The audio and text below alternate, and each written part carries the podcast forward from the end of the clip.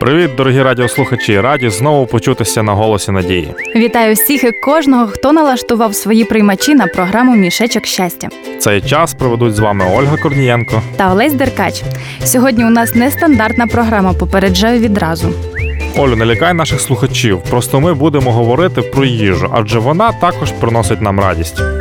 Так, пам'ятається, коли ти сидиш голодний і такий злий, а після яблучка або пиріжка відразу стільки добра з'являється. І є таке, це відбувається за рахунок гормонів, радості та ситості, які виробляються під час вживання їжі. Тож, друзі, не забуваймо вчасно їсти. Тим більше такі смачні страви, які є традиційними для нашої країни. Ти знаєш, я вже уявив борщ, вареники, смачнющі млинці. Олесю, а давай ну згадаємо, чим харчуються в інших країнах. Радіо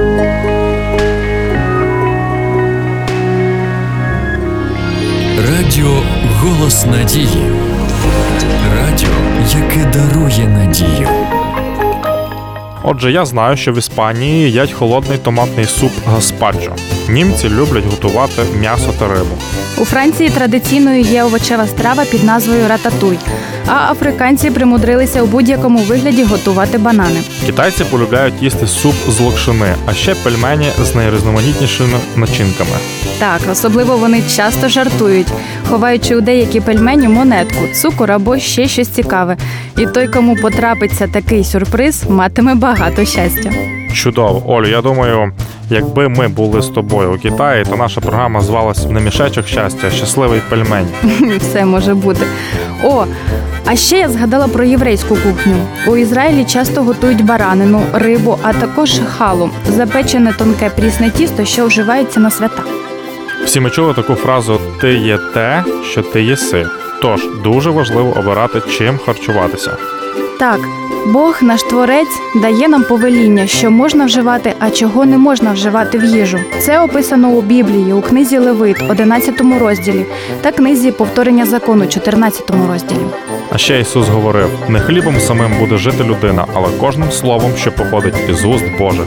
Виявляється, нам треба дбати і про духовне, а не лише про фізичне. Послухаємо пісню.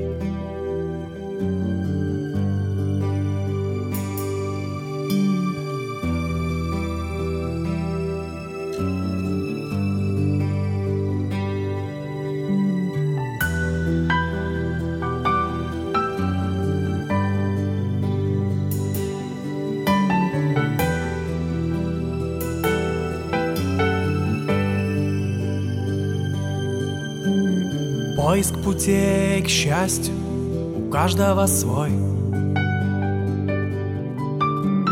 Кто-то все рвет свои жилы, а кто-то из золота ищет жилу. Но и у тех, и других есть надежда на финиш. И вот вопрос, что их ждет, ведь не знает никто. Ищите небо.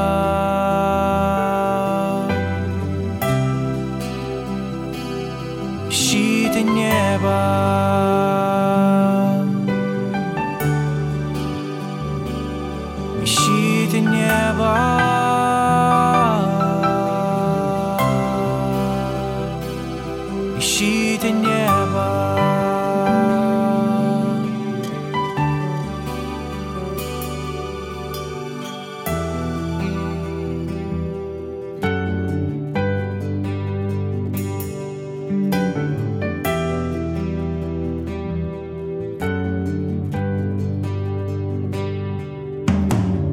Счастье не в золоте и не в огромных домах. Банковский счет нас подымет на время В карьере и в людских очах Но в свое время ли сможем мы с этим расстаться? Или погиб в священном огне навсегда? Небо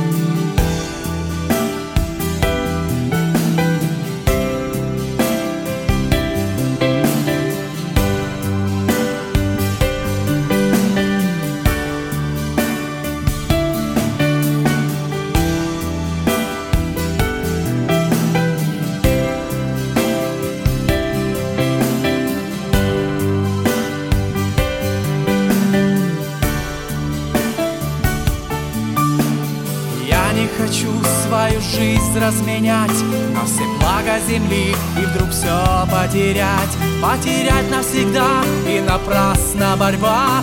Много сил я отдал, но совсем не туда. Это небо мое, оно рядом совсем. Руку вверх протяни и найдешь без проблем. И откроются в миг все миры, им не будет конца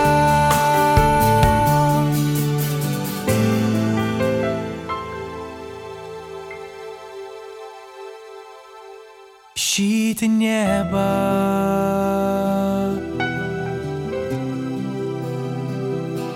Ищите небо. Это все, чего стоит искать. Ищите небо.